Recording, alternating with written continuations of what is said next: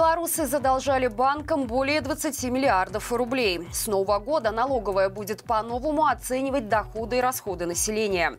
Белорусские ученые научились печатать еду на 3D-принтере. Подробнее об этом и не только я расскажу вам далее. Вы тем временем подписывайтесь и ставьте лайк этому видео. Белорусы задолжали банкам более 20 миллиардов рублей. Это очередной антирекорд так называемого кредитного хапуна. По информации Нацбанка, долги населения растут уже 18 месяц подряд.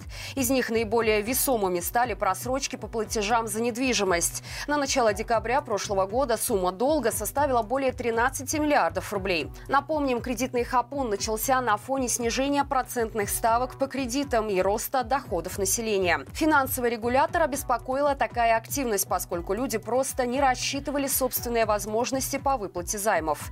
В итоге в ноябре и декабре прошлого года Нацбанк принял решение повысить некоторые процентные ставки, в том числе по кредитам на недвижимость. С нового года налоговая по-новому оценивает доходы и расходы белорусов. Чиновники подняли потолок, при превышении которого начнут спрашивать, откуда человек взял свои деньги. Это предусмотрено изменениями в налоговый кодекс, по которым сумма превышения расходов над доходами повышается до полутора тысяч базовых величин или 60 тысяч рублей. Ранее она составляла тысячу базовых или 37 тысяч рублей. При этом, как и раньше, налоговая продолжит проверять граждан, чьи расходы не превышают установленные заявленной суммы. Речь идет о ситуациях, когда в налоговые службы поступает запрос от силовиков или других контролирующих органов, которые хотят знать источники поступления средств для белорусов. Напомним, с прошлого года налог на превышение доходов над расходами вырос до 26%, а с 1 января текущего года ставка базовой величины составила 40 рублей. С Нового года в Беларуси вводится ряд изменений, которые касаются уплаты транспортного налога. Соответствующий закон уже подписан Лукашенко. По нему крайний срок рассылки физлицам уведомлений на уплату налога переносится на 1 октября, то есть на месяц позднее, чем было раньше. Однако дедлайн по уплате сбора чиновники решили не смещать. Он по-прежнему датируется 15 ноября. Также будет введен единый имущественный платеж. Таким образом, вместо трех платежек население станет получать одну, в которой будет будет указана единая сумма по всем видам сборов. Еще одно изменение касается транспортных средств, которые передают в сублизинг. Например, когда фирма, имеющая на балансе авто, взятое в лизинг, передает его индивидуальному предпринимателю. В этом случае налог будет уплачивать ИП, то есть тот, кто получил машину через посредника. Напомним, с этого года в среднем на 5 рублей повышаются ставки транспортных сборов.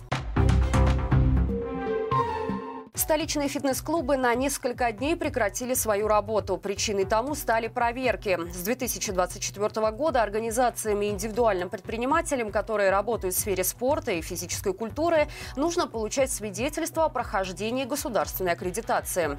В пакете документов, которые необходимо предоставить в Министерство спорта и туризма для прохождения аккредитации, должны быть сведения о непогашенной или не снятой судимости, а также об отсутствии фактов привлечения к ответственности за неуважительное отношение к государственным и общественным институтам, госсимволам и так далее.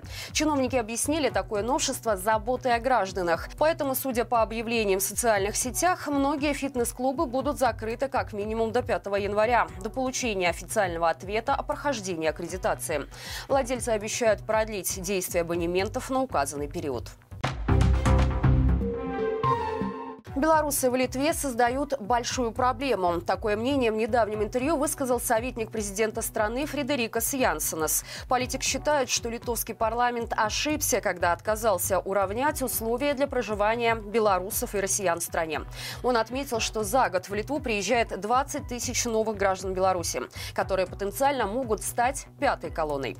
Напомним, 4 декабря в Сейме Литвы были зарегистрированы поправки, предусматривающие ограничения выдачи белорусам временного ВНЖ ВНЖ.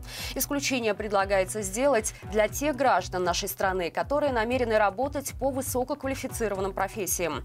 Планируется, что ограничения будут распространяться только на первое разрешение на временное проживание. А действующие работники, которые уже его получили, смогут менять документ без ограничений. Эти меры также не должны затронуть репрессированных белорусов. Белорусские ученые освоили новую технологию, благодаря которой на 3D-принтере можно печатать котлеты. По информации специалистов Академии наук, для этого будут использовать натуральное мясное сырье и никаких красителей, консервантов и стабилизаторов.